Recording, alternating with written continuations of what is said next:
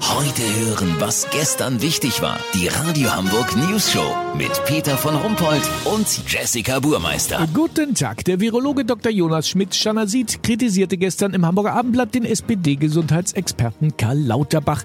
Der würde mit seinen übervorsichtigen Äußerungen zum Coronavirus dysfunktionale Dramatisierung betreiben. Geben wir ihm Gelegenheit, sich dazu zu äußern. Herr Lauterbach. Hallo! Herr Lauterbach, haben Sie das Interview gelesen? Ja, das habe ich online gelesen. Eine Zeitung fasse ich bestimmt nicht an. Sie klingen so dumpf, als säßen Sie unter einer Wolldecke oder sowas. Ich trage natürlich Mundschutz und sitze unter einer Kamelhaardecke, genau. Oha, sind Sie krank? Nehmen Sie das Ding doch mal ab.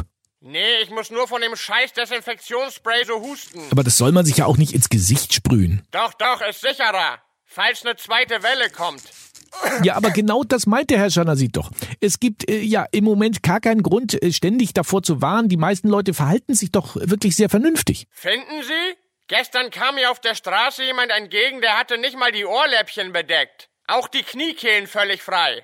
Der war keine 300 Meter weg. Verantwortungslos, wenn Sie mich fragen. Also entweder sind sie vollkommen hysterisch oder das hat einen anderen Grund. Haben sie Aktien von Sterilium gekauft oder was? Nein, aber wenn jetzt alle so schrecklich besonnen agieren, wird niemand meine Weltneuheit, den KL 400 CSA, kaufen. Den KL400 CSA? Genau, den Karl Lauterbach 400 Corona-Schutzanzug. Ach, sie sind unter die Unternehmer gegangen. Wofür steht denn da die 400, wenn ich fragen darf? Für die 400 innenliegenden Desinfektionsmitteldüsen. Ach so, ja, natürlich. Vielen Dank, Karl Lauterbach. Kurznachrichten mit Jessica Burmeister. Grünschwund.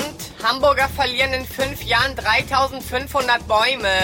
Ja, ganz ehrlich, wo haben die die denn verloren? In der Bahn oder was?